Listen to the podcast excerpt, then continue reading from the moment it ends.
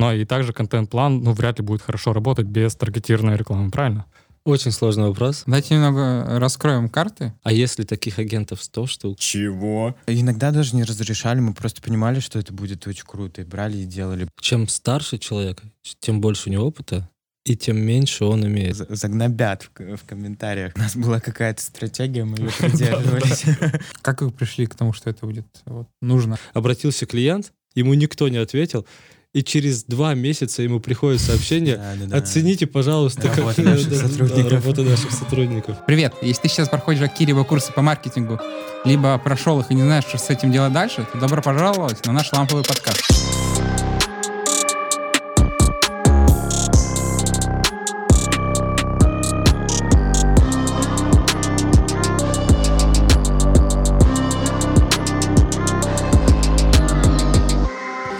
Мы обсудим а, контент, э, рекламу и в целом маркетинг э, в недвижимости. И SMM.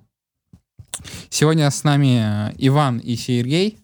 Вот, и два ваших любимых ведущих, э, Глеб и Аркадий. Начнем с новостей. Э, YouTube тестирует показ Shorts при запуске приложения. Что в целом мы все об этом думаем? Да прикольная тема. Прикольно. Как- ну, Я YouTube, правда, не скачал еще на телефон. а Я пока ничего не могу сказать по этому поводу. Не знаю, я со своей стороны готов добавить следующее, что я как пользователь YouTube, Мгм.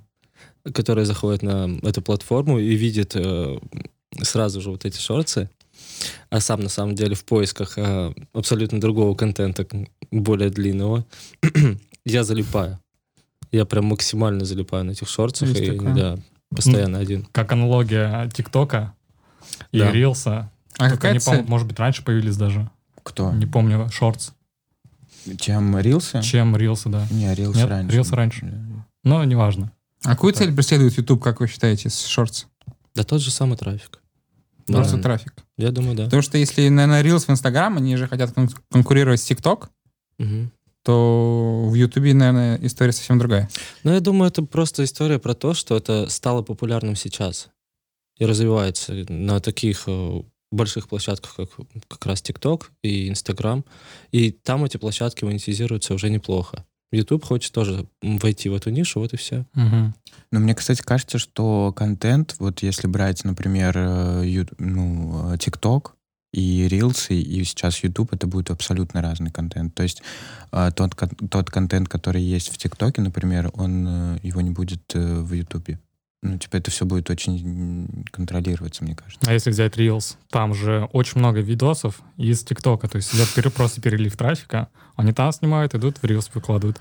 Ну- Почему не может то же самое, что они сейчас все тиктокеры пойдут и сделают то же самое шортс? Но, ты знаешь, мне кажется, что в рилсах контент, он более эстетичный, что ли, Мгм. более адекватный, потому что если мы зайдем в ТикТок, да, мы все там сидим и там э, можем увидеть абсолютно разные вещи. Или лайк. Да, да, да. И а в рилсах все-таки там поприятнее. Но сейчас, если говорить про YouTube, я замечаю вообще следующее, что это, по сути, нарезанные ролики какие-то там, э, истории из тех самых длинных видео Мгм. YouTube. Да. Ну Типа вот, как превьюшки. Да, типа того. просто вырезают какие-то интересные моменты, вставляют их, и ты, если заинтересовался, ну, кстати, крутая штука. Причем там странные каналы какие-то выскакивают, неофициальные, то есть какие-то Да-да-да. э, фан-каналы, которые нарезают, и ты их смотришь и не понимаешь, что происходит. Но Вот. мне кажется, вообще это прикольная тема. По кайфу. Если они сделают вообще э, что-то такое, что будет от- отличаться и Мгм. от инсты, и от ТикТока, то э, ну, типа, все пойдет в гору. Как для Ютуба, так и для людей, которые будут заходить туда с бизнесом с каким-то. Мне кажется, это вообще будет супер. Ну, давайте сделаем, может, пример на подобие нашего подкаста. Мы вот только начали, это наш второй пока подкаст. Было бы вам актуально, если бы вы зашли в шортс, а там увидели каких-то спикеров, которые разговаривают на тему маркетинга. Заинтересовала бы ли вас вот эта 15-секундная ставка, чтобы перейти потом к нам, найти нас, вернее, и послушать нас, под- наш подкаст полностью? Я скажу так, если бы это было все очень... Ну, за пят- 15 секунд По-моему, это да, 15 секунд, правильно? Шортс. Или Да. 30. 15-30, вот честно не помню. Ну, короче, Мгм. за По-моему, 15 секунд около показать свой продукт так, чтобы он был интересен, чтобы вы досмотрели до конца, это достаточно сложная история. Поэтому, если это будет супер интересно в первые 15 Мгм. секунд, то, конечно, почему нет? Надо просто, наверное, нарезать какие-то моменты такие. Да, также Instagram, Reels, Shorts, что TikTok, комбо. TikTok, ВК. ВК Там же тоже есть. Но это такое. Нет, типа, так там же свой этот ТикТок есть. Вот, кстати, никогда... Ну, у меня есть страничка в ВК, и там, знаешь, заходишь, когда смотреть, ну, вообще не понимаю. Я не понимаю, Вот как как будто это ВК остался на уровне ТикТока, который был три года, ну, год назад, да, когда там только плясали и что-то делали смешное под музыку. Это как из разряда, когда в WhatsApp можно было добавлять сторис. Мгм. Вот, вот тоже абсолютно Зачем? бесполезная какая-то история. Типа ты такой в WhatsApp. Твиттер, кстати, тоже же пытался, не получилось. Ну, кто смог, кто смог, значит, э, к следующей новости перейдем. Да. Facebook переименовался в Мета. Вот такая неожиданная новость э, после того, как Mail.ru переименовался в ВК. Паба, Окей. Ну, никак не зависят друг от друга эти факторы, конечно, но к чему стремится Facebook, это к созданию метавселенной. Что будет дальше, мы уже увидим спустя какое-то время, когда будут какие-то ну, какая-то новая информация появится, и они скажут нам, что они хотят в итоге увидеть. Да, сейчас вообще невозможно ничего сказать, что Мгм. будет в дальнейшем. Просто ребрендинг, просто дали какое-то видео посмотреть. Все смотрели? Я нет. Тоже там меняется, там люди приходят, молодежь приходит в библиотеку или в библиотеку, в галерею куда-то, Мгм. смотрит на картину, и вдруг картина начинает оживать. Ну, И прикольно. приходят там все эти действия. И в конце заставочка мета Facebook. Ну, по сути, там должно быть э, три картины. Facebook, WhatsApp, Instagram. Все, вся галерея. Ну, в общем, посмотрим, что нам дальше даст. В будущем это будет очень прикольно, потому что я думаю, что такие крупные бренды Мгм. Просто так не, Но- с, с- ничего такие, а давайте-ка мы с вами, ребята, сделаем ребрендинг. Мгм. Почему Просто нет? так. Просто так, да. А в Все конечном делают, итоге? сделаем. В конечном итоге их всех потом все равно выкупит Яндекс. Да. Конечно. Так, давайте как к следующей новости. Она будет моя любимая на сегодня. Постоплата рекламы стала доступна всем пользователям сервиса Елама. Ну, просто отсылка к прошлому подкасту. Очень много говорили про Еламу. Реклама Реклама. лучший сервис э, для управления рекламой. Это не реклама. Да. Но а то, что будет отсрочка, это вроде как хорошо, с одной стороны. С другой стороны, опять же, как и в прошлом подкасте мы разговаривали, то, что это может некоторых людей вести в долги просто. Поэтому давать всем отсрочку, я бы, не знаю. У ну, нас видимо, вся они... страна в долгах. Ну, теперь будет рекламодатель тоже все в долгах. Типа жить просто по постоплате. 100 потратили, 100 закинули, Ну, опять в минус уходить. В мире многие же сейчас модно жить в кредит.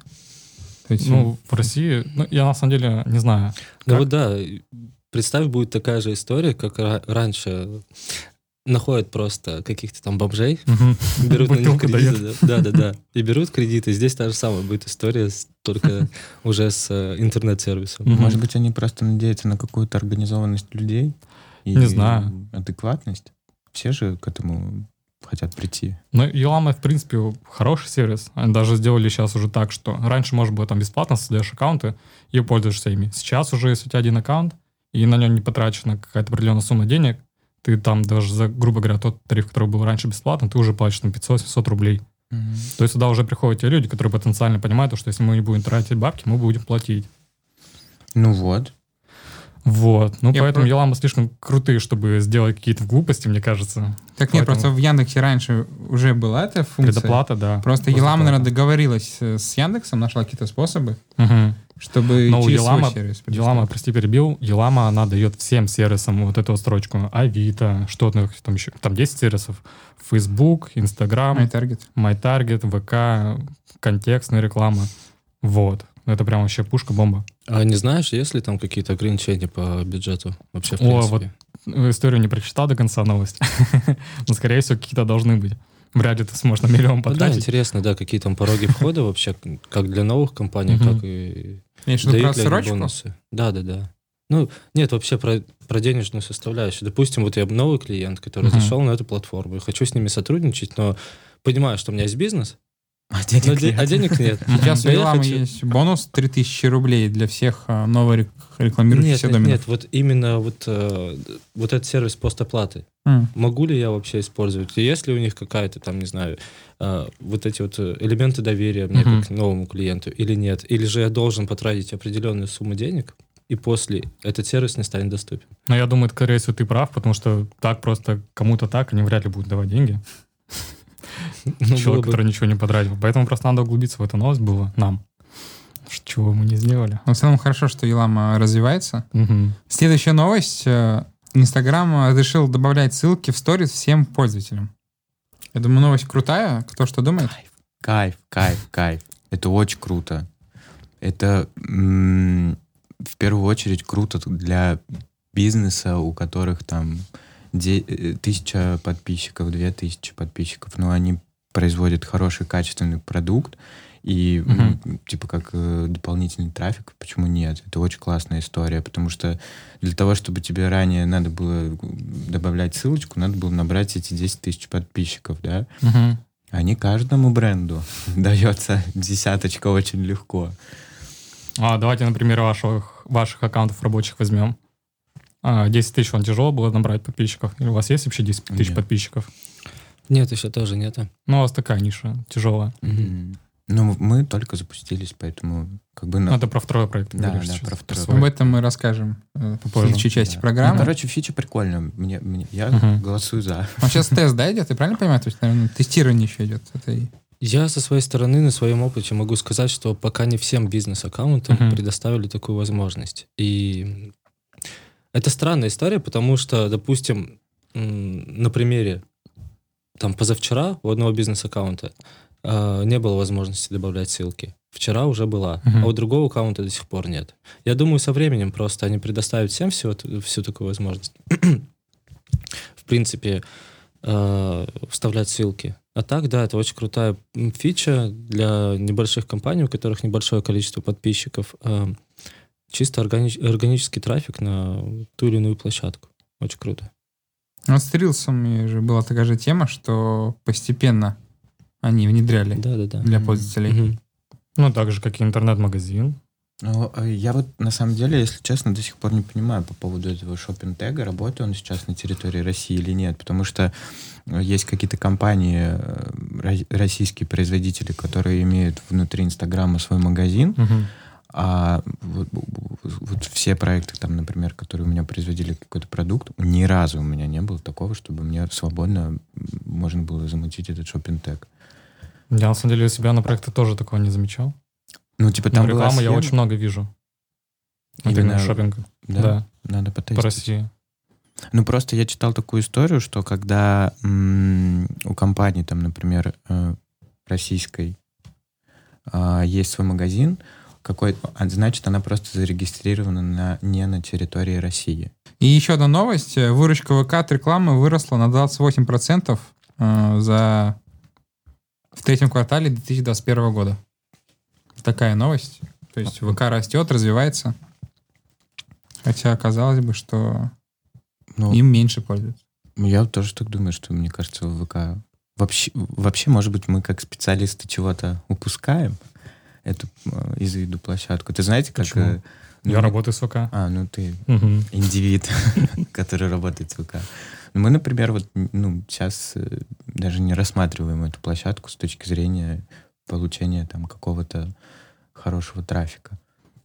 Хотя надо подумать над этим вопросом, раз там выручка растет. А значит, может, они имели в виду выручку не ВК, который сейчас уже Mail.ru? Которые за платные подписки за музыку. Ну, то, что там э, игры в ВК, там вот это все. Ну, кстати, да, Подписки, почему они не такси сказали? ВКонтакте, вот это все. Может быть, это все и дало выручку? Сто процентов. Ну, если подписано ВК, значит, да, они же переименовались все в ВК. Значит, Да. про это и говорится. И сразу же новость после переименования выходит про их выручку. Тут-тут-тут-тут. Да, неплохо. Но ВК, в свою очередь, хочу сказать, очень делает крутой сервис для музыкантов.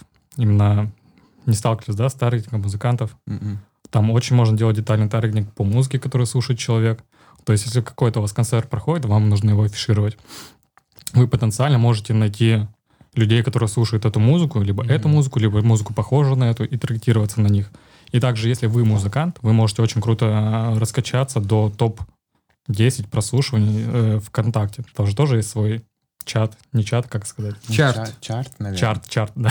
И чат. Сто процентов там есть тоже. Вот, и для музыкантов там очень крутая площадка, на самом деле. Так, у меня вопрос сразу. Каким образом это настраивается таргет?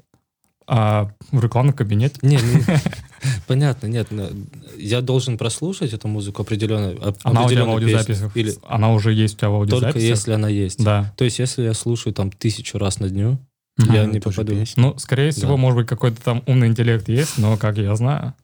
Должна Ну быть. и, блин, все равно ВК делает очень детальный таргетинг. Если мы в Фейсбуке только по интересам на широкую лайк и так далее, по должностям, там что-то еще есть, а, то в ВК мы можем найти группы именно подписчиков музыкантов, которые типа фан-группа музыкантов. Мы потенциально знаем, что вот они слушают нашу музыку, на которую мы там будем концерт гнать, рекламу на концерт, и отправляем их, ну и показываем эту рекламу. Она зайдет им.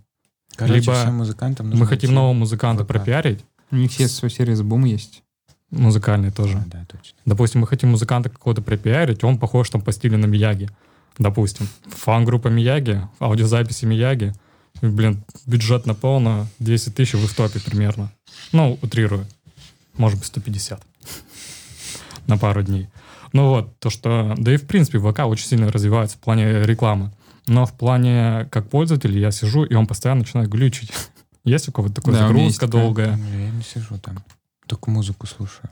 Я, если честно, если говорить про ВК, про личный аккаунт, как забыл год назад Мгм. пароль, так и не захотел. Ну, раз в день туда. заходишь, посмотреть, что-то Нет, там нет, вдруг. нет, я вообще туда не захожу. Вообще? Если г- проговорить про корпоративный аккаунт, Мгм. там да. Туда мы заходим. А в свой нет. У меня в личном, знаешь, я туда не захожу, я если захожу, потом там какие-то стра- ст- э, эм, старые друзья, одноклассники пишут там, как дела, там просто 20 непринятых сообщений, такой, ребята, вы здесь еще присутствуете. Нет, Это, мне почему-то кажется, возможно, я ошибаюсь, э, это как история с одноклассниками. Одноклассники тоже очень сильно развиваются. Да? И там думаешь, блин, что-то круто. Серьезно? Да, но, видимо, уже не для нас, не наша целевая аудитория. Ну, мы не их целевая аудитория. Но они все равно пытаются всеми силами нас переменить. Супер рэп они сделали, грубо говоря. Ну, ВК, там же все можно заказать, Мгм. иду. Сделал подписку еще, вкупил. И еда дешевле, и такси дешевле, якобы. Как хорошо ты разрекламировал ВКонтакте. Второй мой любимый сервис. Да. Но Елама лучше. Позвоните, вы должны им денег. Сегодня у нас э, необычные гости. Э, ребята э, забрали э, недавно статуэтку за лучшие соцсети э, агентства недвижимости в РФ и СНГ. Э, Иван и Сергей. Всем- Давайте всем привет. э, узнаем об этом побольше. Болтаем про статуэтку. Это очень круто. Э, Расскажите, как э, к этому пришли и сложно ли это?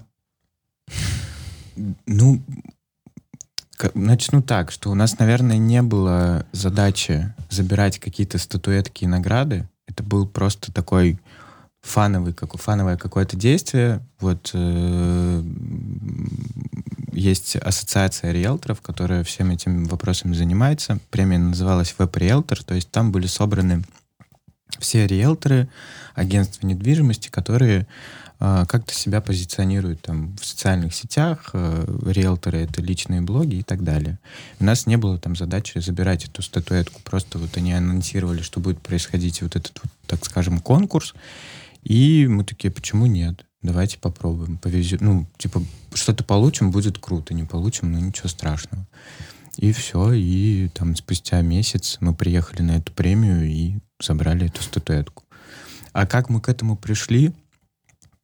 Э, Ну вот мы с Ваней э, сотрудничали полтора года вместе. То есть до этого социальными сетями занимался абсолютно другой человек. Когда мы начали работать вместе, да это все на самом деле по стандарту происходит. Когда ты приходишь, э, там, например, в бренд, да, ты, который уже имеет свои социальные сети, да, инсту, например, а, как специалист ты в любом случае будешь их анализировать анализировать контент, анализировать какие-то цифры, статистику, вообще э, лидогенерацию, получает что-то там компания из э, Инстаграма или нет. Собственно, мы поняли, что надо поменять здесь, надо что-то улучшить здесь, надо поработать с контентом. Потратили на это полтора года, огромное количество денег, и э, получили те результаты, которые вот и есть. Да, на самом деле, с, с нашей стороны мы просто проанализировали большое количество различных агентств, э, их просто визуальную составляющую, и захотели уйти совершенно в другое русло. Если все в основном стараются, старались на тот момент продавать именно через свой Инстаграм, а, то мы хотели показать именно нас как, э, как компанию, как, э, ну, вот, э, что-то типа такой позиции, как люди в компании. Типа, знакомьтесь с нами, мы вот такие, мы живые, мы общительные, мы добрые, вы можете нам доверять, и мы вам поможем во всем. В любом там вашем начинании, особенно в продаже недвижимости. Или покупки. Или покупки. И на самом деле, чего я со своей стороны не ожидал, что э, эта история в первую очередь э, станет э, как основной э, источник именно лидогенерации новых агентов. Потому что было очень большое э, обращение в тот же самый Директ с предложениями и о сотрудничестве, mm-hmm. и о работе как таковой все, вот реально очень много людей сразу захотело у нас работать. Причем даже да. люди, извини, что перебил, люди э, писали из других городов, которые работают тоже в этом сегменте, в недвижке, да, они риэлторы, они потом продают там в Красноярске квартиры. Они такие, ребята, мы хотим у вас работать. Вот там сейчас переезжаю в Питер, можно записаться там на собеседование. Круто. Такие, да, конечно, приходите. А в недвижке вообще-то важно, да? То есть э, агенты на новые деле, постоянно. Если говорить о недвижимости, то стоит, наверное, немножко чувствовать это, этот рынок, потому что в моем понимании это как раз-таки такая сфера не как ты привлекаешь лиды, а сфера опыта в первую очередь. И, понятное дело, у любого опытного риэлтора есть определенная там база клиентов, которые хотят либо там купить, либо продать, и у тебя просто в той или иной локации по их запрос нет объекта. И это выстраивается большущая, э, огромная партнерская сеть. Сеть знакомств, агентств недвижимости, самих агентов. И если вот э, думать и анализировать вот эту всю историю и развивать ее в этом направлении, то, по сути, как мне кажется, э, можно, во-первых, привести к себе в компанию очень крутых риэлторов uh-huh. со своими уже, со своей клиентской базой, которая в дальнейшем принесет определенное количество денежных средств. Ну и, и также получить очень, очень крутых партнеров. Угу.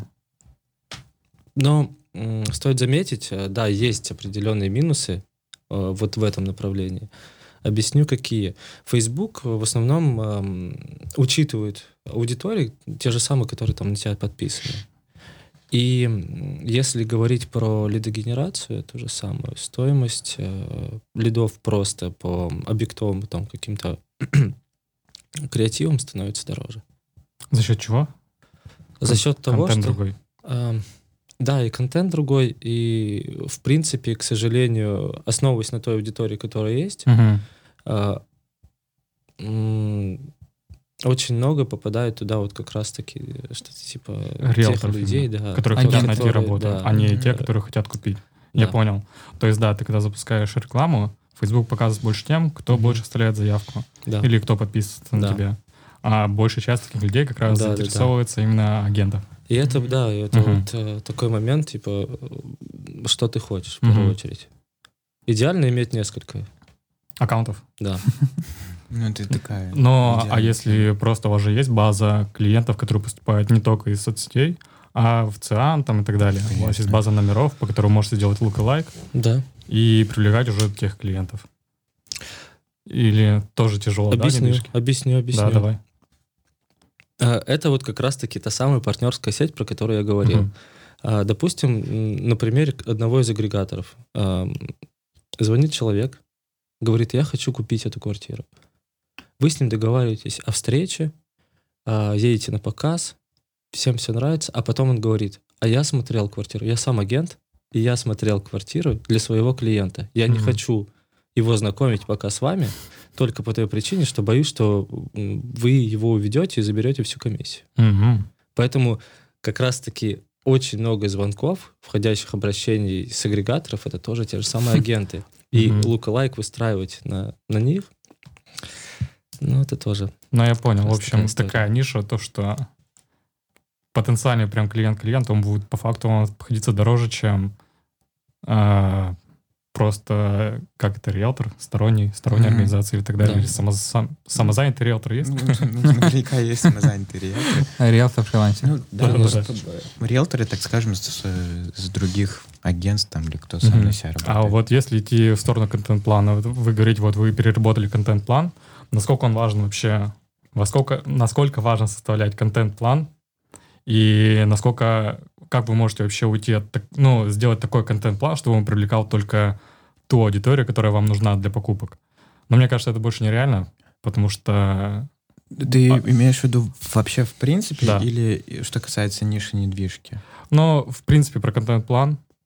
Стоит ли его выстраивать, нужно ли его выстраивать, нас- насколько, насколько, на месяц вперед, на два месяца вперед, либо как это у вас, и как отстраиваться просто от тех, кто не хочет, ну, кто, для тех, кто хочет купить квартиру, и от тех, кто сам риэлтор. А, ну, я вообще считаю, что контент-план — это очень нужная история для СММщика, потому что, ну, как бы это...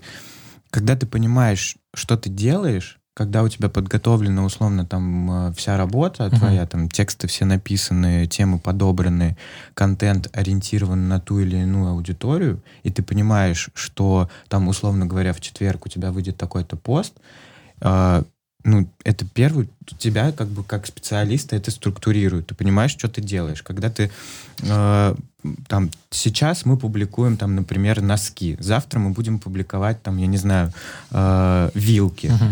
Посмотрим, что будет. Вот эта история, она, мне кажется, абсолютно не рабочая, когда ты ап- хаотично начинаешь э, свою аудиторию нагружать каким-то абсолютно бесполезным и непонятным контентом. Они такие, типа, чего происходит? И ты такой, все классно, типа, все работает. Вот в, моей практике эта история не работает. И Я Мгм. Э, ну, то есть мы пишем какой-то примерный контент-план, подбираем список тем там на месяц, на месяц, да, и вот э, на две недели мы уже готовим ближайшие посты, Мгм. которые будут выходить из разряда, чтобы, ну, безусловно, здесь ты начинаешь ориентироваться на интересы своей аудитории, поскольку мы продаем недвижимость премиальную, да, мы не можем писать там на... Не хочу там обидеть жителей э, окраин нашего города, но это абсолютно не наш сегмент. И здесь, э, поскольку это достаточно долгий и сложный шаг принятия решения человека, чтобы он купил у тебя квартиру через агентство, да, там за 30 миллионов рублей, тебе нужно вызвать у него определенное какое-то доверие.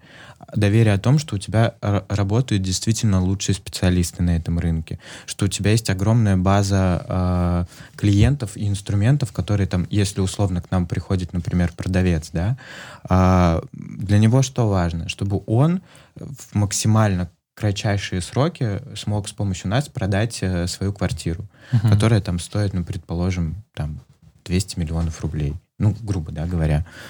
И наша задача этого человека привлечь, привлечь тем, что у нас есть действительно работающие э, инструменты, как рекламные, так и внутренние какие-то, да. То есть это там огромный э, там пласт риэлторов, которые в этой нише, они постоянно об этом говорят, они постоянно это обсуждают, они постоянно дают какие-то штуки, делятся опытом. Это все очень работает. И то есть, условно говоря, если там у меня есть э, покупатель, да, а у там, моего коллеги есть э, продавец, то они коннектятся, и все, сделочка прошла, все хорошо. И поэтому как бы мы э, контент строим на том, чем он будет полезен нашим потенциальным покупателям. То есть это доверие, это какие-то там посты, связанные э, с э, какими-то изменениями на рынке. То есть, условно говоря, там сегодня поменялась ипотека, завтра вы эту квартиру купите в два раза дороже. Это тоже очень важно.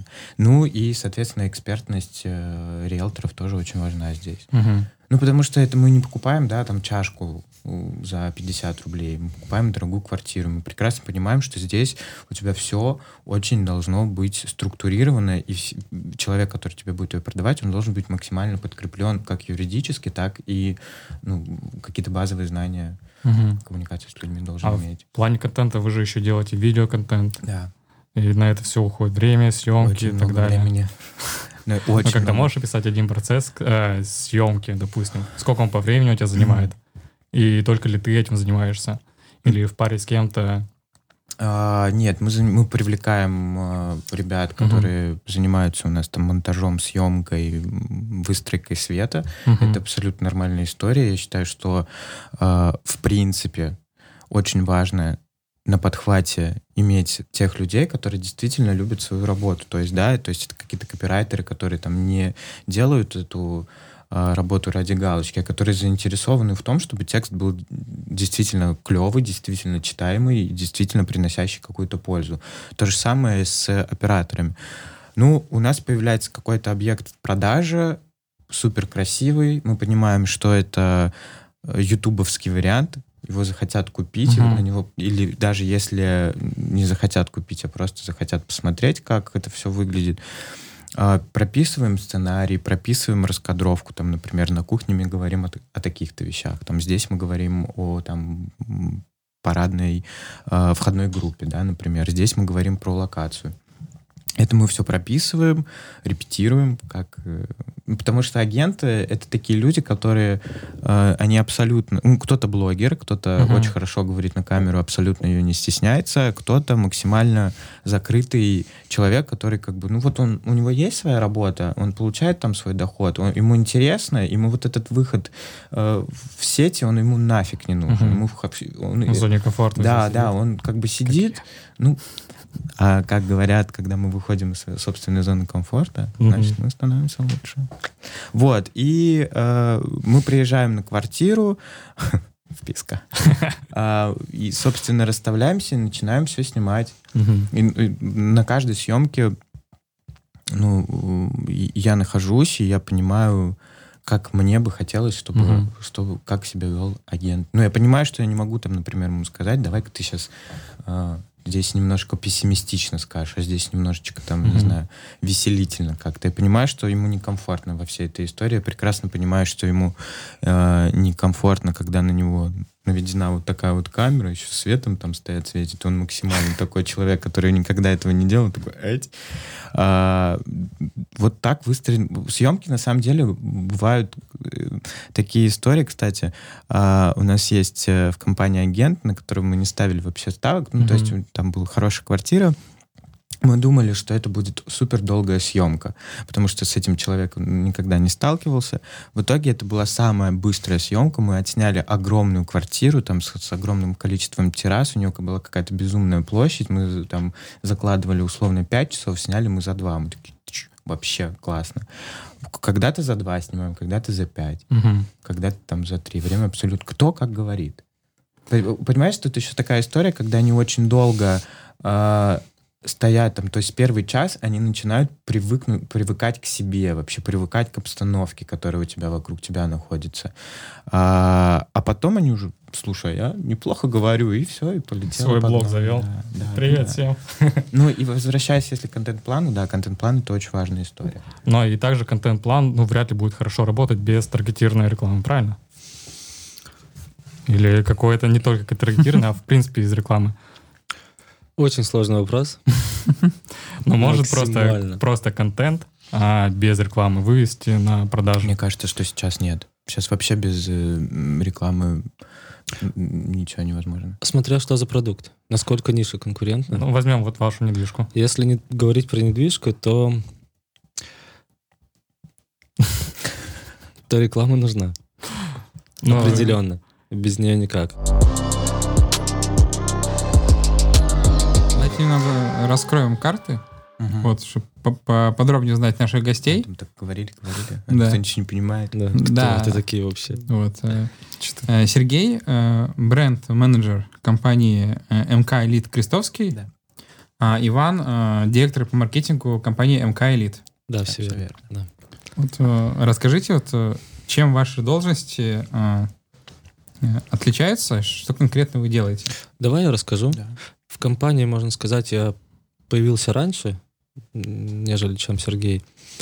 И вот не буду говорить всю иерархию, как там все было выстроено, просто уже про моменты коммуникации, как мы выиграли ту самую премию и почему, собственно, разошлись сейчас по разным компаниям, по разным берегам.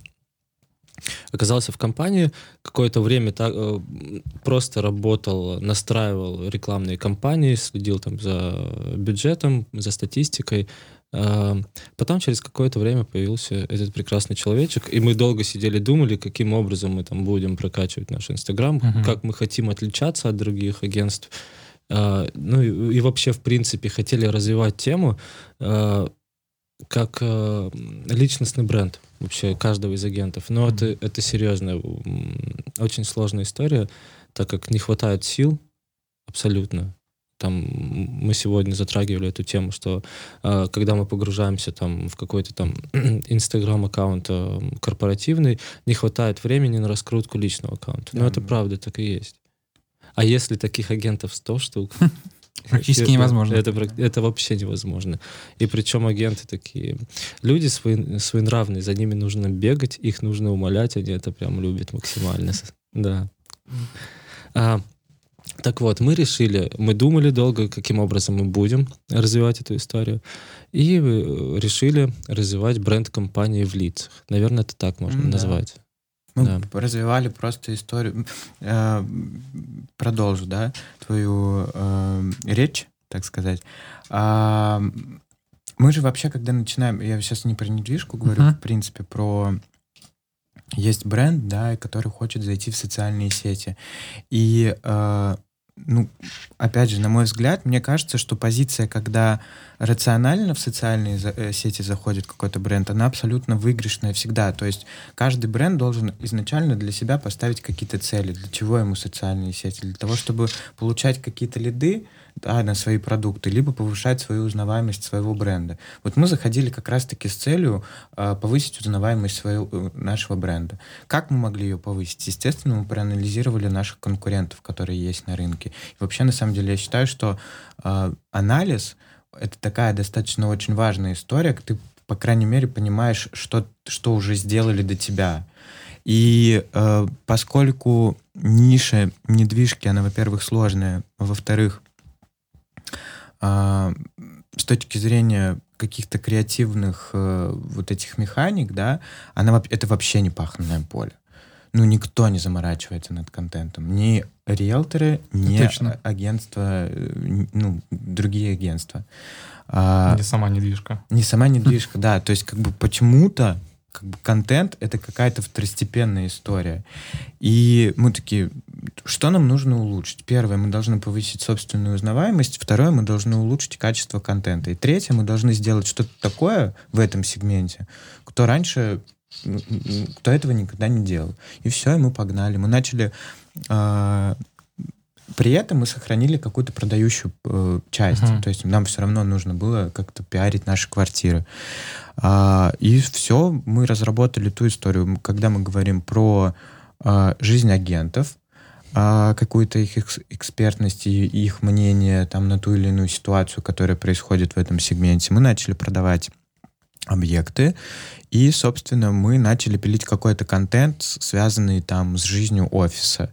То есть э, очень э, хорошо, знаете, залетал э, таймлапс, когда на штативе там он стоит, у нас еще э, open space большой, и э, всё- быстро перемещаются все, ну, постоянно движуха какая-то, это там все «Вау, чш, чш, классно. Можно всё, у вас да, поработать да, тоже». Да, хотим у вас работать. А, И вот как бы на основываясь на вот этих вот целях, которые мы поставили, мы начали это делать. Это было дико сложно, потому что повторю, что да, вот мы сталкивались с проблемами, когда мы ездили там э, делать обзоры квартир, что людям нужно говорить, да, мы могли пригласить какого-то там ведущего или ведущую, но человек, который в этом ни хрена не понимает, простите меня, он не, не презентует объект так, как Мгм. сделает человек, который его продает. Мы столкнулись со сложностями, когда там нужно было выстраивать какую-то коммуникацию, как-то научить говорить. А, Мы очень долго а, боролись с тем, чтобы прийти к более такому современному контенту, подаче контента, да, мы уходили от какой-то там вот типичной э, ленты, там плашек, где у тебя все расписано, там как продать квартиру, да, у тебя там 50% текста занимает в текст, а, обложки 50% обложки занимает текст. И мы пытались от этого как-то уйти, это было очень сложно даже на этапе согласований, потому что по факту здесь встретились таких два поколения, да, когда у тебя до этого было все вроде бы структурировано, что-то там работало, при этом никто... А тут приходят чуваки, которые говорят, давайте мы просто сделаем ваш контент круче. И сделаем его вот так. Все таки чего? Как это так? Мы просто начали делать, получали люлей диких за пост там. Разрешили, это уже круто. Да, да, иногда даже не разрешали, мы просто понимали, что это будет очень круто, и брали и делали, Мгм. получали люлей, но и выхлоп хороший тоже получали все-таки. В итоге награды. В итоге, да, в итоге получили наградку. Приятно. Ну и вот Ванек тоже там начал прокачивать всех с точки зрения э, цифр. А ты как бренд-менеджер сейчас за, за какие вопросы отвечаешь? А, Я сейчас перешел в наш э, второй филиал, который совсем недавно у нас открылся. А, Моя задача там заключается в том, что а, мне нужно вывести вот этот новый филиал на рынок. Ну, на то есть как бы там есть э, определенный поток Мгм. клиентов, но повысить, так скажем, узнаваемость, что вот у нас есть еще один филиал, он вот а, работает там по какой-то своей другой схеме. Э, Я отвечаю на данный момент за социальные сети, за создание контента, Мгм. за м, общение, там, за поиск новых партнеров каких-то, пресса, где мы можем там разместиться, все это анализирую, чекаю, смотрю. И вот как, какой-то такой штукой, которая позволяет бренду как-то выйти на рынок с большим охватом, нежели есть сейчас. А начинал ты с чего? Я был просто SMM штатным. Ты имеешь в виду вообще? Да, да, да, не, да. Ну, с, первого знакомства с маркетингом, грубо говоря. Да, просто был... Ну, вообще, очень интересная история, как я пришел в маркетинг. А, это, ну, кратко расскажу. Это Да, просто давай. все началось. Там я работал у друзей на базе отдыха в далеком 2015 году. А, и думаю, вот я же ни хера тут не делаю. Просто какую-то абсолютно бесполезно трачу свою жизнь. И э, группы все вели ВКонтакте. Это Мгм. все началось, кстати, с контакта. Все вели, я думаю, почему бы там что-то не делать. И потом как- какими-то такими шажочками уже начали появляться какие-то эксперты на этом рынке. Уже ты начинаешь понимать, что эта штука не просто там называется постики ВКонтакте выкладываешь, что это уже прям специалист полноценный. И все, и пришел. Ну, я поставил себе задачу, что мне бы, наверное, хотелось в этом направлении как-то вырасти, но я прекрасно понимаю, что у меня вообще нет никакого понимания, как это работает. А, Есть э, какое-то стремление, и там уже условно агентства уже были на тот момент именитые, а, хотелось там работать. И я такой, ну как я буду у них работать? Я вообще ни черта не знаю, как эта вся история работает.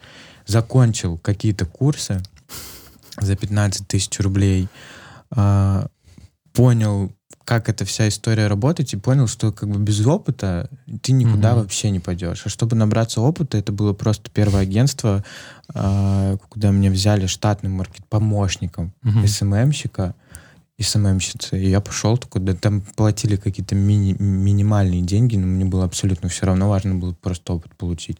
И все, и вот так все как-то постепенно начало расти, расти, расти, уже там какие-то проекты свои начали появляться. Ну, Фриланс имеешь в виду. Да, конечно, без фриланса сейчас никто у нас не живет. Давайте будем честными. Да. Все сидят на фрилансе. Ну да, вот это вот очень большая проблема сейчас, проблема опыта, как я считаю.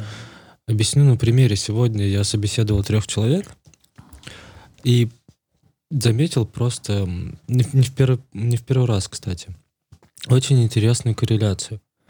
Чем старше человек, тем больше у него опыта, и тем меньше он имеет, нежели чем приходили, да, да, да, да. Как так? Не знаю. Мне кажется, это абсолютно нормальная история. В digital е это Да. ну, типа только молодые спецы будут. Я, я тоже, да, так То думаю. есть, то есть эйджизм здесь присутствует. Нет. Нет? Сейчас нас Да. загнобят в, в комментариях.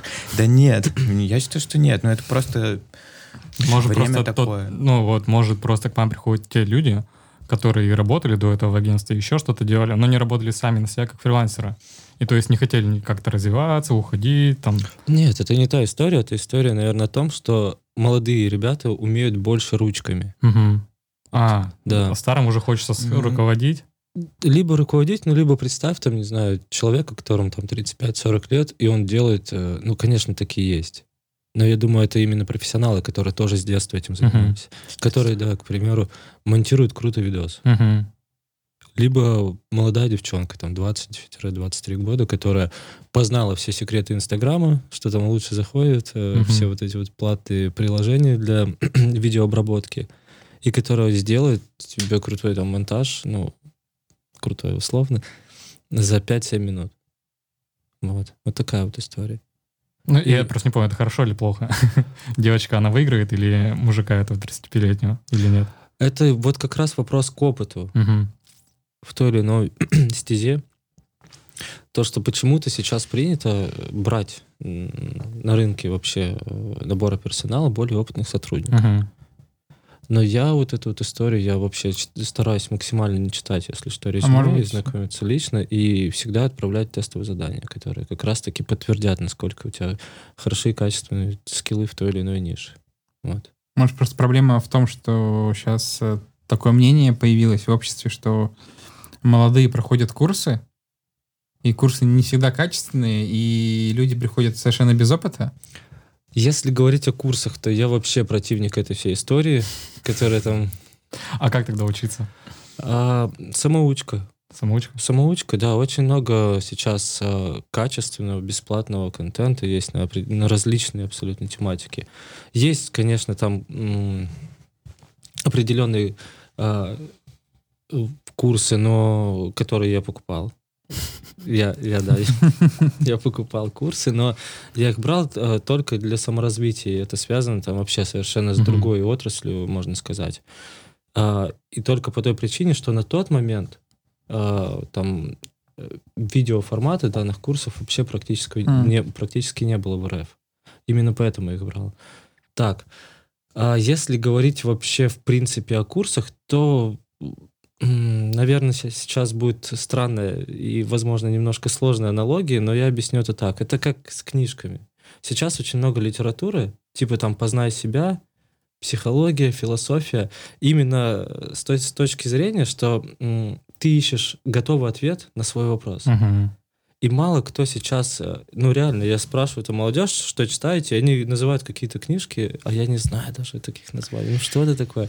И мало кто говорит про классическую литературу, где э, ты читаешь историю, и на основе истории ты уже делаешь определенные выводы. Ты ищешь уже готовый ответ, те же самые курсы. Ну, Которые таких покупаешь, курсов э, качественных сейчас сложно найти. Да, Мне кажется, Я что... думаю, м, Знаете, в чем проблема? Проблема в том, что не э, когда ты ищешь какой-то курс, в большинстве своем э, мне, как человеку, который хочет его изучить, непонятно, что мне там будут давать. Ну, то есть, если там э, будет списком написано, мы изучим с вами контент-план, как составлять его, ну, типа какие-то Мгм. базовые вещи. Базовые вещи можно вообще в интернете 100% прочитать. Мне кажется, курсы полезны тогда, когда ты хочешь изучить какую-то более сложную тему. Углубленные. Да. Ну, типа, вот я сейчас увлекаюсь там монтажом, я вообще не знаю, как это делать. Ну, типа, я могу посмотреть э, э, там на Ютубе пару роликов, да, как смонтировать красивое видео. Но все равно, когда ты учишь у какого-то спеца, действительно очень крутого, и этот курс там не стоит 10 тысяч рублей, он стоит, понятное дело, дороже, вот в этом случае, мне кажется, это суперэффективная история. А когда ты э, только начинаешь свою карьеру, то все какие-то базовые истории, они все написаны в интернете. И Мгм. тратить там 20, 30, 100 тысяч рублей вот на такую чушь, мне кажется, что не стоит. Плюс узнав какую-то базу, можно ведь пой- пойти в то же агентство Да, и на минимальных началах просто набраться опыта. То есть и у более старших специалистов уже узнать какие-то углубленные мы- э, данные. Мне кажется, что вот те люди, Знания. которые только что закончили курсы, и по себе скажу, что когда я закончил курсы, а, здесь нужно еще адекватно анализировать себя, потому что есть такие спецы, которые я закончил курс, сейчас вообще буду тут просто фигачить э, бренд, там, миллион подписчиков за неделю принесу. Здесь ты должен прекрасно понимать, что, скорее всего, у тебя этого не получится сделать, и лучше набраться опыта. По крайней мере, опыт тебе позволит там не совершать ошибок, которые ты совершал ранее. И а, не стоит, и все же как хотят у нас сейчас. Курсы закончили, если ты работаешь там на бизнес, да, на стороне клиента, то это сразу зарплата у тебя должна быть 100 тысяч рублей. Все мы прекрасно понимаем, что такой истории, ну, скорее всего, не будет. И э, вот мне, например, было не стрёмно пойти работать помощником, потому что у меня была задача как раз-таки на- на- набраться этого опыта. И, давали мне абсолютно дебильные там какие-то э, задачи, ну, как бы делал, окей, хорошо, там, знаете, типа, условно, написать текст какой-то. Ну, набить руку. Да, да, да, да. По- Потому что, ну, как бы, опыт, он важен, и ничего страшного в том, что если м, человек будет там специалист-помощником сначала, круто. Ну, я тоже начинал с помощника. Да, Всё. друзья, поэтому, если вы сейчас какие-то курсы уже закончили, не знаете, как э, сразу заработать 100 тысяч и расстроились, то вы не переживайте и просто устраивайтесь в агентство, в любое, где вам просто дадут опыт, вот, который вы потом уже в будущем сможете преобразовать во что-то большее. Да. Сотка будет, но попозже. А может и больше. А может и больше, да.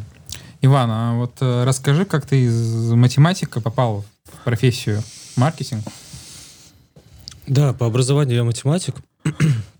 Каким образом? Все просто. Мне не хватало какого-то креатива. Вот максимально, да, в жизни, да. Статистика, аналитика, цифры, цифры, цифры. Я думаю, нет, все, хватит с этим. Пошел вообще в другую отрасль, в другую стезю. Меня там немножко помотало. Но потом вот вернулся и решил для себя, что хочу ам, совмещать и аналитику как таковую, цифры, и какую-то креативную составляющую. И поэтому я пришел в маркетинг. Если вкратце, то так. И Курсы не проходил. курсы нет, не проходил. Ну, сразу пошел в агентство, наверное, да? Мне, наверное, было проще, потому что М, вот с как раз... математическим складом ума, да, брали бл- больше. Мгм. Тогда еще сложнее все было, контекстная реклама, тем более. Да, да, да. Се- Это сейчас э, вот эти вот э, рекламные кабинеты максимально адаптивны для, Мгм. для любого пользователя. А когда я начинал, да, там было все намного сложнее. Я помню, да, то время. Сейчас э, я даже не знаю, ну это реально, ребят, э, максимально интуитивно. Вы просто заходите, проба ошибок, там с первого Мгм. раза не получится, там не, обро- не одобрит какую-то рекламную кампанию, второй, третий раз, все. Правила Люди. почитать модерации Да, просто. да, да. Какой продукт можно, да? Да. Но это ты часто говоришь с высоты своего опыта Да, я- правила модерации почитай. Я вообще нифига не читал. Просто там, типа, пять тысяч залили, слили за два часа. Все, супер. Мгм. Не А что получилось. хоть 5 тысяч, а не 50? Ну да, да.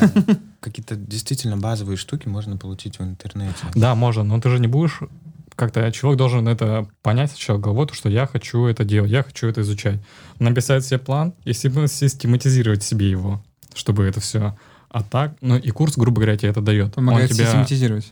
Ну Да, он тебе дает хотя бы какую-то базу, где ты точно ее пройдешь, ты уже сам должен сказать, я заплатил за этот курс, я уже должен его пройти. И ты эту же базу и получаешь. Не согласен. Нет? Нет. Вообще, вот именно систематизация в курсах, мне кажется, нет. Ну, потому что, как минимум, если бы это была история типа «послушай меня онлайн, Мгм. сейчас часик», а потом ты нигде не можешь это посмотреть, Мгм. тогда да. Ну окей, ты можешь зайти на курсы, которые уже готовы, выписать из них план, чему это будет обучать, и ходить и искать в Ютубе.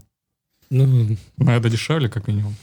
Ну, мне кажется, что сейчас вообще все, ну, типа, столько вот этих различных диджитальных отвлечений идет. То есть, типа, контентом это уже занимается отдельный человек. Мгм. Тексты пишет это уже отдельный человек.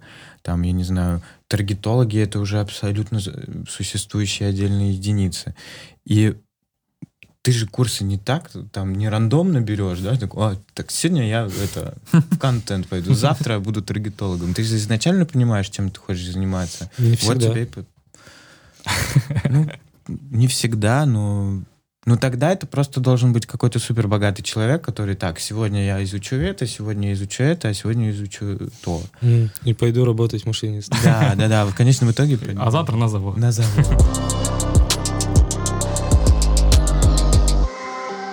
Давайте вернемся к недвижимости. Да.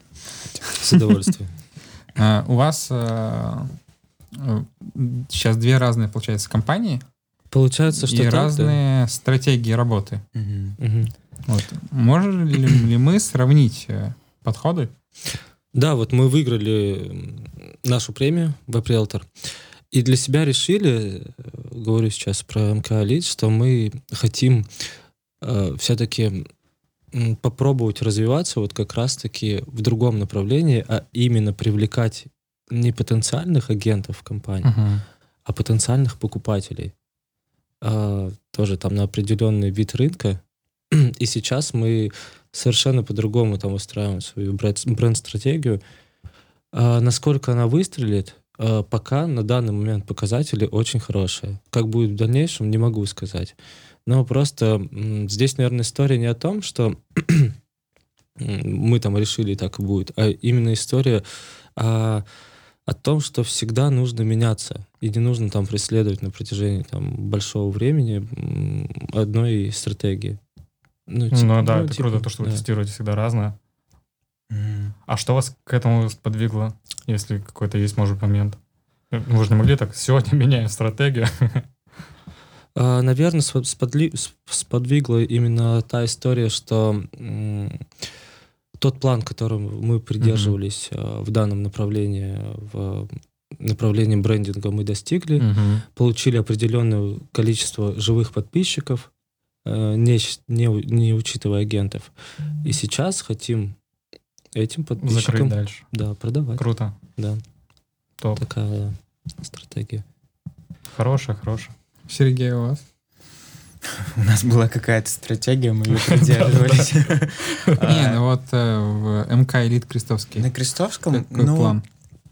Во-первых, э, мы сейчас прокачиваем такую историю, когда э, мы позиционируем себя как агентство, которое специализируется на продаже э, квартир премиум-класса в определенных э, частях города. То есть Мгм. это Крестовский остров, Каменный остров, Петроградка. Да, они, если честно, хотят забрать всю эту нишу Ну, себе, да. но мы им не дадим.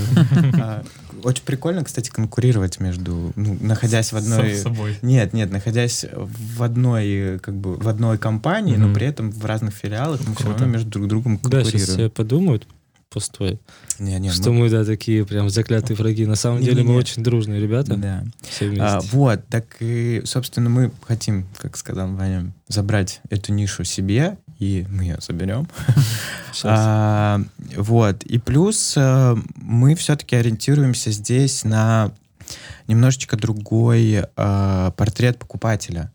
То есть э, это другой возраст, то есть э, немножечко покупатель сменился. Это э, люди стали с точки зрения именно целевой аудитории моложе, Мгм. платежеспособные, я имею в виду, аудитории, они стали моложе, они достаточно быстрее принимают решения. И если там, например, брать э, стратегию развития, э, развития нашей инсты, то э, мы презентуем, во-первых, работает команда. То есть я не собственными ручками там какими-то... Ну, я что-то делаю, да, но не, не весь контент. Ну, больше головой уже работаешь. Что? Головой Ну, ну, больше. как бы да, мне как специалисту все равно хочется развития какого-то, и мне хочется уже больше мыслить там, условно говоря, как стратег, э, и какие-то задачи ставить на, на людей, которые в этом лучше там понимают. Там, условно, с с нами работает дизайнер, да, который у нас чисто за- заточен на социальные сети, он делает графику постов, мы реально заморачиваемся на ну, просто каждую деталь. Там, вот здесь там красная полоска не подходит, потому что мне кажется, что из общей концепции она будет Мгм. выбиваться. А, первоначальная цель, конечно, мы хотим сейчас, э, задача и нашей инсты — это повысить нашу узнаваемость. Ну, не просто там, знаете, ты, привлечь э, 10 тысяч людей абсолютно бесполезных, непонятных, там, студии, э, там, я не знаю, покраски волос. Там у тебя 5 тысяч подписчиков, одни студии. Нет. Это наша аудитория, которая будет приходить к нам э, в нашу инсту, смотреть, что мы действительно запариваемся на упаковкой нашего продукта. А поскольку мы только начали такую полноценную вести работу по развитию Крестовского острова, а, мы будем делать там свой лендинг, там какие-то еще какие-то свои штуки, которые будут нам позволять потом привлекать вот эту вот э, аудиторию. Но на данном этапе стратегия такая, что мы должны повысить свою узнаваемость. Мы должны повысить свою узнаваемость и позиционировать себя как э, специалистов, которые э, эксперты как раз-таки по вот этим вот Мгм. районам, которые продают именно квартиры в этих районах. А вот из э, рекламного трафика что чаще используется в недвижке, именно в, не- в элитной Какой недвижке? инструментарий? Да. Или что лучше работает, и почему это лучше работает? Было бы еще интересно узнать, например, э, какой разный инструментарий вы используете. То есть Я вот знаю точно, что видение? в контексте э, цена клика там может достигать там тысячи, двух тысяч рублей за клик. Да, Поэтому давайте насколько это выгодно, немножечко невыгодно. Вставлю. Ну, если говорить про контекст, то Мгм. все зависит, естественно, от посадочной страницы. И тут, типа, Конверсия несколько- сайта именно. Да, да, да. Несколько пересечений. Насколько он информативный, насколько он, там, в принципе, может там закрывать пользователя. Найдет ли пользователь то, что он Мгм. э, реально хочет. Либо он просто ознакомится с информацией и уйдет. Захочет ли он оставить заявку. Если говорить про клик, то м, про контекстную ре- рекламу в принципе и сравнивать тот же самый Google и Яндекс, объективно могу сказать, что Google дешевле, Мгм. по стоимости, м, там, не знаю, ну, стоимости клика, да, примерно, наверное, даже раза в два. Мгм. Но про качество трафика, наверное, одинаково. Плюс-минус. Дальше. Мы... Стоит понимать, что мы конкурируем в первую очередь с э, застройщиками, у Мгм. которых просто неограниченный бюджет на... Команды у них гораздо больше. Ну, штаты маркетологов у них какие-то безумные. Ну, типа, там у тебя над социальными сетями будут сидеть только там три человека, три СММщика, которые будут идеи генерить. Но, как мы все видим, что очень мало агентств, вот именно застройщиков, которые вообще, в принципе, вписываются во всю эту историю. Извини, что перебил. Еще тоже перебью. Очень видел много ВКонтакте, лид-форм всяких, которые закрывают застройщики именно. А я вот не понимаю вот эту вот историю ВКонтакте с лид-формами, там Ага. же символьное ограничение очень жесткое. Но, Ну, видимо, что-то делают. 220 Может, символов. этап тестирования, гипотезы и так далее. гроу-хакинг? Гросс-хакинг. Но Автоворонки? стоя это не видел вариантов. Так вот, возвращаясь к контексту. Мы, по сути, участвуем в аукционе, Мгм. где там несколько монополистов, привязанные к той или иной локации, те же самые застройщики, которые выставляют там стоимость на аукционе просто бешеную. Потому что они могут себе это позволить. Потому что на самом деле это не история, как оптимизировать свой бюджет, а история у застройщиков. А, у нас есть вот такой бюджет, и нужно весь его потратить. Мгм. Если вы не потратите, вы наоборот, типа, так себе маркетолог. бюджет. Мне нужен такой клиент в Еламу. Прекрасные клиенты. Да, да, да. Позвоните. Я помню, я вот Мы прям удивился. Я ходил на собеседование в одну компанию, не помню, как она называется, и я прям, вот я, я офигел э, от самого собеседования, что мне говорили. Мне говорят, у нас там есть 3 миллиона рублей, которые нужно потратить. Что вы будете делать? Я говорю, ну типа, там расписал вот это, вот это, вот это, вот это. Они такие говорят, мы это все уже делаем. Мы не можем потратить на это 3 миллиона. Нам нужен человек, который сможет это потратить. И я, я, я говорю, а как же оптимизация, там, Мгм. вот это все? Не нужно. Нам нужно потратить эти деньги. Я совершенно не понял их посыл, что они хотели. Но такое, да, Задача такое, ясна. да, да, такое необычное собеседование тоже было. А как они потом с воронкой, как они отслеживают, кто откуда идет? если Нету этого вообще ничего. Кажется, им было неважно. Да. Есть задача, Цели надо другие были. Да, да, Как да. вы думаете, какого возраста управляющий всего, эти, всего всем этим? Иджизм. Второй раз. А, Простите. Но на самом деле это вот, кто бы что ни говорил, это действительно очень важная история. Потому что, ну, я не про нашу нишу сейчас, да, говорю. А, у меня просто были клиенты, которые ко мне приходили там на фриланс, например, там абсолютно с других ниш. У них есть какой-то свой маленький бизнес, и там такие очень интересный, кстати, случай. Один из первых проектов на фрилансе,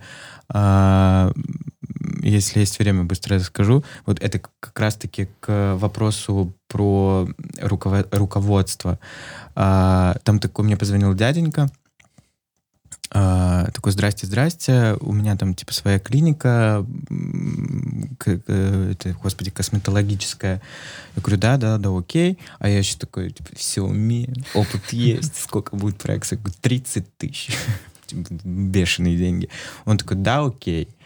А, и, и ты как бы объясняешь ему всю структуру работы, в силу того, что опыта было мало, там какие-то вещи ты, естественно, о них не говоришь, потому что просто не знаешь, как это делать, П- п- как бы по факту разберемся. Через полмесяца он мне звонит, такой уже манера разговора абсолютно другая, дядечка из 90-х. Где мои клиенты? Где мои, типа, покупатели? Где там э, на процедуру? Почему никто не приходит? Ваше SMM говно. Вы вообще не работаете. А ты э, пытаешься донести э, человеку, который, там, работодателю, что, в принципе, SMM — это всегда долгоиграющая Да. Я не, вот честно, за свою практику я не видел, не встречал ни одного проекта, которые начали с нуля что-то делать, и у них там через месяц уже какие-то цифры сумасшедшие пошли. Ну, либо это просто какие-то проекты с какими-то просто э, супер бюджетами. Или исключение из правил, Либо которые исключение. лишь подтверждают э, Да, да, да. Вот, поэтому это тоже, кстати, вот пора возраст очень важно, чтобы человек хотя бы как-то, ну, типа, если мы приходим работать на сторону клиента, либо мы должны обладать такими компетенциями, чтобы ему действительно донести полезность твоей услуги, либо мы боремся с его контратаками, что это не работает. Ну, Глеб как раз любит всех учить, что нужно делать, что нужно отслеживать Да. клиентов. Там Свои- просто часто происходит, когда клиент приходит и рассказывает о том, что его кто-то кинул, обманул.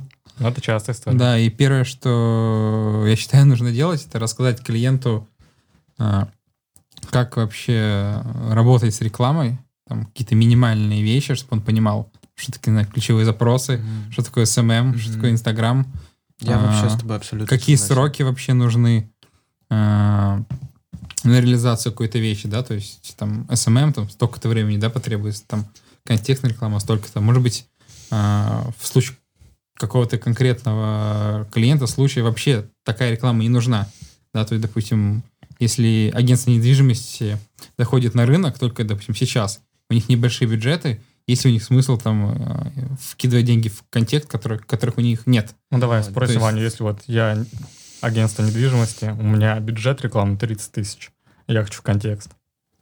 Нет, испол- используйте те же самые агрегаторы, которые сейчас есть. Потому что что? Потому что стоимость заявки будет намного дешевле. Ну и просто, а если вот с точки зрения типа брендовый трафик делать с контекста? Ну, А, делать я 30 тысяч, понимаю, но только да, на да, бренд. Ну, к примеру, да, агентство элитной недвижимости, Да. те же самые за- запросы. И RCA также. И видео, видео также можно рекламу запустить. И мастер компании. Мастер компании можно сейчас запустить. Пушечка. Надо стоит понимать, какую цель ты Пока. преследуешь. Нужен ли этот просто органический трафик на сайт? Или же ты хочешь... э, Вот если говорить про сайт, то для агентств недвижимости там какая-то узнаваемость, узнаваемость, ну, не та история, как соцсети. Сайт должен продавать. Ну, Ну, тогда это... Изначально Сказал, должен быть сайт как го- готов, Отрезать. хороший. Сайт Да. должен продавать. Вот э, в сфере недвиж- недвижимости э, сайт большую роль играет? Либо, допустим, соцсети сейчас, в данный момент, да, то есть э, играют большую роль. Чем сайт? Да. Соц- э, Типа, мне кажется, нет. Сайт нет? Нет, я наоборот считаю, что сайт в любом случае должен быть. Ну да, какая-то Ну, посадка. Да, я тоже так думаю, если особенно у тебя уникальный продукт, как у Мгм. нас, э, с которым можно более детально ознакомиться. Не будешь же ты, учитывая тот же самый Инстаграм, к примеру, выкладывать туда поголовно там каждый пост. С квартирой. Да, квартира. Покуп- В продаже, в Мгм. продаже, в продаже, в Это продаже. глупость, да. А не пробовали, вдруг сработает. М-м. Нет, просто, допустим, квартиры можно выкладывать на агрегаторе. Можно, но также... А, нет, это нельзя, кстати. Это запрещено внешние ссылки на агрегаторах. Мгм. На Да, сайт? За это, да, за это банят. Ну, можно подписывать watermark. Да, кстати. Так это и делается. А это Ну, можно, это да, уже значит? брендовая история, да. Ну да, да, это Да, брендовая это история. Ты знаешь, кстати, извините, что перебил, какую тему мы тут... э, Другие конкуренты, а, все наши фотографии, они там, жирными буквами написано «Мир, квартира, элит». И ты начинаешь там типа что-то мониторить, просто абсолютно какое-то неизвестное там агентство или даже известное, не будем называть их имена, но если вы нас смотрите, вы очень плохо делаете, просто с нашими фотками. Они даже не стараются Не убирать убирают. вообще, нет, они не заморачиваются вообще по этому поводу. Но они, может, как позиционируют себя, может, как партнеров ваших потом, когда им звонят клиенты. А, ну, а за это вы как-то вы жалуетесь на них, да, получается? Да, это очень просто. Пишешь жал- жалобу. Мгм. У каждого агентства есть там свой личный менеджер. Ну и там, наверное, мгновенно все делается, правильно? В частности, иногда просят, чтобы собственник подтвердил, Мгм. что это объект его, что он не хочет, чтобы сторонний человек его рекламировал его объект. Но ч- это частности, а так, по сути, можно сказать, на добром слое. Мгм. Как попросишь. Ну, в общем, Да, контекстную рекламу без Ну, бюджета, В- без сайта. Мы начинали с сайтов, но мне кажется, что действительно, ну, если мы берем недвижку, то сайт 100% должен быть. Мгм. Красивый и продающий. Но он должен быть продающий. И он должен быть и не только продающий, он должен быть еще красивый и Да. очень э, удобен для пользователя. Ну, мы не, мы не- вот не знаю, как вы, но я, например, всегда э, ставлю плюсик там сайтам, где мне очень просто ориентироваться, Мгм. где, не- где мне не нужно перейти Для на ищешь user experience. Да, да, да, где мне не нужно там на 300 вкладок перейти, чтобы там заполнить там анкету какую-то, да. И над этим, ну, типа, агентству недвижимости 100% сайт нужен. А вот э, работая сейчас вот э, в ваших компаниях, э, вы работаете над улучшением сайта? Может, работаете над э, новыми сайтами, новыми... Но у нас это только в, в разработке, Ага. ну, типа в приоритете. То есть э, не останавливаетесь на том, что есть, то есть и смотрите будущее. Конечно, нужно всегда раз- э, развиваться. Сейчас, к примеру, мы также будем тестировать э, в нашем понимании, что мобильного трафика, ну, это ладно, объективно всем и так известно, мобильного трафика на сайте становится все больше и больше. И поэтому мы сейчас разрабатываем мобильную версию сайта, с которой вы скоро все можете ознакомиться. Она потрясающая, там очень много фишек. Ну, банально, наз- назову, наверное, одну из них. А, По каждой квартире в разной локации автоматически высчитываются коммунальные услуги. Здорово. Стоимость коммуна- коммунальных услуг, да. Это очень крутая фишка. Как вы пришли к тому, что это будет вот, нужно? Почему вы подумали, что это нужно будет вообще? Мобильная версия? Нет, именно, ну, высчитывать коммуналку. Ну, вот такие фишки вот зашел. тонкие, о которых не все, наверное, так догадаются. А просто, чтобы это было максимально удобно пользователям, и как раз это все, все из практики берется. Мгм. Очень часто сталкивались именно с, там, с входящими обращениями и с вопросами от э, возможных потенциальных покупателей, сколько будет составлять коммунальные услуги. Вот и все. Грубо говоря, мини-интервью провели Да, да, да. Да, да. и выявили Человек потребности. по- сразу по- подвели все, на все вопросы, которые Мгм. мог, мо- может там, ну, стандартные, которые он может тебе задать напрямую, он может посмотреть сам. Сколько будет коммуналка? Как Мгм. мне там до центра добраться? Или какие локации рядом? Ну, это круто. Сергей, а, есть мнение, что сцена нужно общаться на их языке, Мгм. да, то есть э, tone on voice. А, Расскажи, как э, у тебя идет коммуникация с э, аудиторией э, в Инстаграме, в соцсетях, YouTube. А, Я вообще считаю, что tone of voice — это очень важная составляющая, неважно, с каким продуктом вы работаете. А, Что касается, например, нас и те заявки, там, те комментарии, отработка комментариев, э, запросы в директ, э, ну, я считаю, что понятное дело, что, что здесь, опять же, все зависит от ад- адекватности СММщика. Мы максимально тактичны, мы максимально э, дружелюбные. То есть это если клиентам, например, здравствуйте, подскажите мне, сколько стоит вот этот объект, мы не начинаем ему сразу отвечать, там, этот объект стоит столько-то, столько-то. То есть это всегда приветственное слово. Это ты человеку отвечаешь на его конкретный вопрос, и в конце ты можешь предложить, ну, задать какой-то ему вопрос. Вопрос, все ли вам подходит, все ли вас устраивает. Может быть, лучше соединить вас там с менеджером, чтобы вы поговорили с ним по телефону. И э, я считаю, что очень правильный tone of voice, он воспитывает, э, точнее, ну, он э, клиента приводит к такой более хорошей, лучшей лояльности. То есть с ним нормально пообщались, все хорошо. И, кстати, очень важно э, всегда отвечать сразу же на... Вот, типа, тебе прилетела заявка Мгм. в директ, на нее сразу же важно ответить. Потому что, например, меня как потребителя очень дико раздражает, если я пишу там в какой-нибудь аккаунт узнать, сколько стоит куртка, и мне отвечают потом через неделю. Тоже не Ну, актуально. ну, типа, да, извините. А вот э, можешь дать пять советов начинающему СММщику? То есть как правильно вести м, общение с аудиторией? Вот какие-нибудь пять советов начинающему СММщику, который вот только сейчас, может быть, э, начал, прошел курс. Пять советов, как вести коммуникацию со своей аудиторией.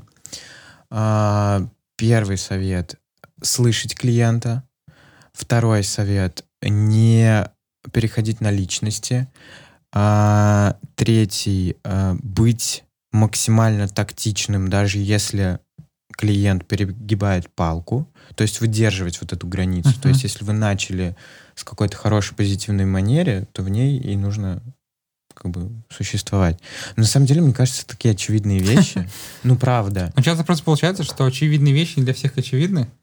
Ну, Ну вот всегда отвечать надо. всегда... А, да, и скорость ответа зависит, влияет на лояльность э, клиента. Мгм. Это сто процентов. Это вот прям золотыми буквами. Спасибо. Просто. Можно еще я тоже немножко добавлю? Здесь, наверное, немного отойдем от SMM и вернемся к нашим уже любимым агентам, о, о которых мы говорим. Это вообще, в моем понимании, абсолютно непаханное поле сейчас. Вот именно вот такой вот какой-нибудь э, э, мессенджер-маркетинг. Наверное, можно так его назвать. Вот именно правильные и грамотно выстроенные ответы на те или иные сообщения. Это алгоритм? алгоритм ответов как таковой и специфика этих ответов в зависимости от того, что написал пользователь, что спросил пользователь. А, потому что у нас есть уже кейсы, когда мы закрывали сделки с э, WhatsApp, того же самого обращения Мгм. напрямую, и клиенты просто говорят прямым открытым текстом, ребят, я не хочу разговаривать по телефону, напишите мне, давайте общаться в WhatsApp. Бывают такие люди, которым сейчас в современном мире просто не нравится и не хочется общаться. Голосовухами. И это да, и Жуть. это э, набирает, во-первых, популярность, это становится ну, таким вот э, одним пластом клиентов, с которыми нужно поддерживать вот грамотное персональное общение. И, и вот эту вот всю историю нужно, мне кажется, сейчас вот максимально развивать. Еще, кстати, хочу дополнить, что обязательно нужно писать грамотно. А вот, например, Вас не бесит, когда там вам Т9, знаешь, запало, и тебе там пишут. Поэтому мне не нравится WhatsApp, потому что нельзя исправить. Нет, но э, в, в директе ты там бренду пишешь какому-то там узнать про кроссовки, а у тебя там Аркадий. Ну да, тоже бывает. а как относитесь к ботам, которые, допустим, сами отвечают клиенту? Ну да, это не персонализация уже. Это тоже еще один кейс, который мы ввели совершенно недавно. А, WhatsApp Интересно. Business API. Ну да. А, По сути, наше агентство уже существует на рынке довольно давно. 11 лет на рынке. И понятное дело, что у нас есть большая база входящих клиентов, а, которые там обращались к нам 5, 7, 10 лет назад. И, и эта история, ну, типа, у нас, э, к сожалению, раньше, и сейчас это только возобновляется, она была такой единоразовой, скажем. То есть э, обратился клиент, купил или продал квартиру, все, никакой системы лояльности, никакой системы мотивации, никакого общения с ним не поддерживалось. Сейчас мы а, обрабатываем эту базу, а там она, она огроменная. И вот как раз-таки обрабатываем ее с помощью чат-бота. А, первичное сообщение, ну просто это опять приветствие от нашей компании, и, и ну, на выбор э, три кнопки. Это типа хочу Мгм. купить недвижимость, там продать, и- или там, не знаю, инвестировать, или ничего не нужно и так далее. И очень интересно а, то, что клиенты возвращаются. И самое крутое, что они возвращаются с м, просьбой продать ту недвижимость, которую они когда-либо покупали. Это очень крутой кейс. Есть Когда, боты работают. Да, работает. Мне Круто. кажется, что боты работают э, в том случае, если у тебя уже огромный эм, штат людей, у тебя огромная компания, ты производишь постоянно на потоке какой-то продукт, и у тебя просто входяшки фигачат э, там одна за одной. В этом случае, да, мне кажется, вывезет бот. А когда это какой-то маленький бренд, то мне кажется, что здесь ручками все можно ответить. Ну, по крайней мере, ты будешь как бы как с живым человеком общаться. То есть это не автомате у тебя будет, и все равно. ну, мне просто это важно, как Ну, потребителю. например. Здесь другое, здесь до определенного момента, понятное дело, общается бот, а потом уже это личное общение. Ну да, стоит понимать, что что это такое вообще. Либо у тебя там небольшая какая-нибудь компания, это просто можно поставить виджет на сайт, и пользователь будет писать в WhatsApp, ну, Мгм. и это будет персонализированное общение. Либо же у тебя реально большая база клиентов, которые нужно там обрабатывать, и просто менеджеры не справляются. И, конечно, бот будет намного, намного дешевле, нежели чем человеческий ресурс. Мгм. Плюс в будущем, наверное, это будет все очень сильнее развиваться, то есть э, воронка будет более сложной. То есть я, допустим, знаю кейсы, когда бот сам приветствует э, клиента, получает от него ответ, высылает ему предложение, то есть человек ознакомливается, и после этого подключается уже реальный менеджер, который спрашивает, «Понрав- понравилось ли предложение, Ну, И уже идет дальше. Да, да, да, вот как раз мы так и работаем. вот да. это очень здорово. Да. Ты про их кейс говоришь уже? Ну, Нужно идти разработчика слышал. ботов. Мне кажется, это вообще... А в Инстаграм вы не делаете еще ботов? Ну, там же тоже теперь можно подключать ботов. Пока еще нет, эту историю не тестировали. Ам, Мы сейчас хотим обработать базу именно клиентов, которые к нам уже когда-либо обращались. Не, нету истории, нету, наверное, вообще, да, в принципе, понимания, а, как будет отрабатывать там заявки бот а, в том же самом Инстаграме. Но мне кажется, Инстаграм еще не готов для этого. Вы видели мимасики, как отвечают боты, там, типа, г- грузопе- грузоперевозчиков каких-нибудь, э, типа, там, по, по 30 раз одно и то же сообщение, там, знаешь, типа, э, ему скидывают, ознакомиться с каталогом, человек, э, клиент нажимает на кнопку, хочу ознакомиться, ему таком, спасибо, хотите ли вы ознакомиться, там, просто, да мы чё вообще?